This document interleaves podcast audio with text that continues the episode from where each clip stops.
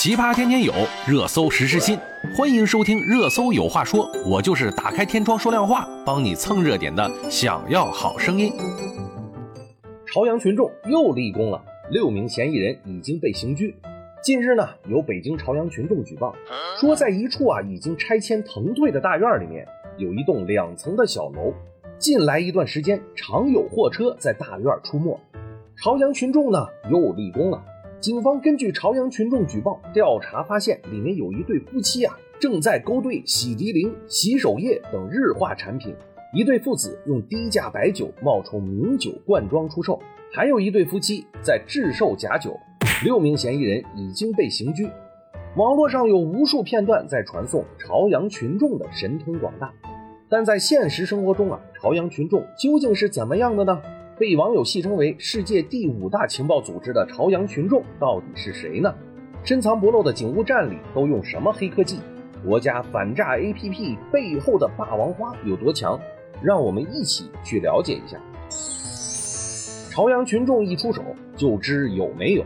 从二零一四年开始啊，经举报一批名人因为嫖娼、吸毒、强奸等违法犯罪被警方查处。北京市朝阳区警民一次次的完美打配合，让大众又开始关注了这个神秘组织。二零一五年四月二十九日，北京市公安局发布了一条微博称：“举报涉毒线索，人人都是朝阳群众。”这是北京市公安局官方首次使用“朝阳群众”一词。很多公众啊就很好奇，到底谁是朝阳群众呢？在家里，在酒店的事情。朝阳群众是怎么知道、怎么看见的呢？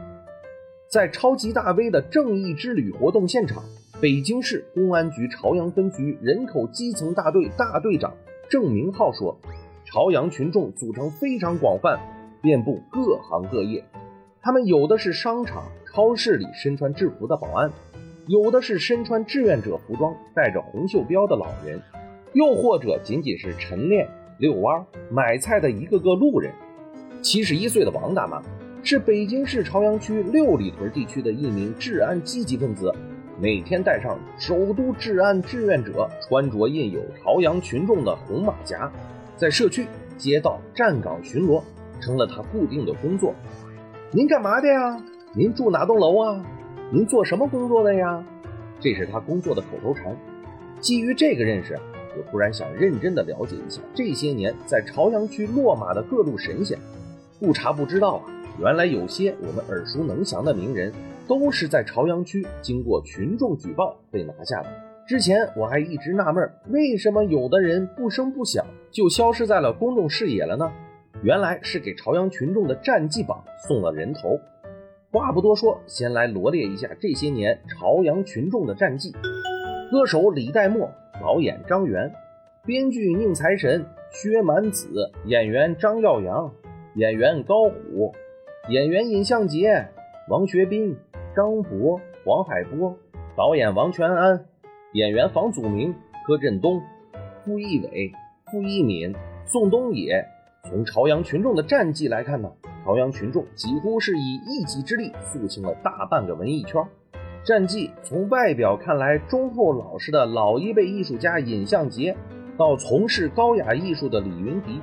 从名门之后房祖名到草根选秀歌手宋冬野，从年近七旬的孙兴到风华正茂的柯震东，朝阳群众这一战绩可谓是年龄不分老幼，地域不分南北，囊括着老中青，横扫着港澳台，真不愧为王牌情报组织。如今在北京可不是只有朝阳群众了，还有西城大妈、海淀网友、东城守望岗、丰台劝导队。石景山老街坊、延庆乡亲、网警志愿者，加上之前说的朝阳群众，现在已经并称为北京八大最神秘组织。正是这样的神秘组织，让犯罪分子无从下手，让监控全覆盖无死角，保了一方的安全。希望啊，更多人加入维护社会治安的队伍，保护我们的生活安全。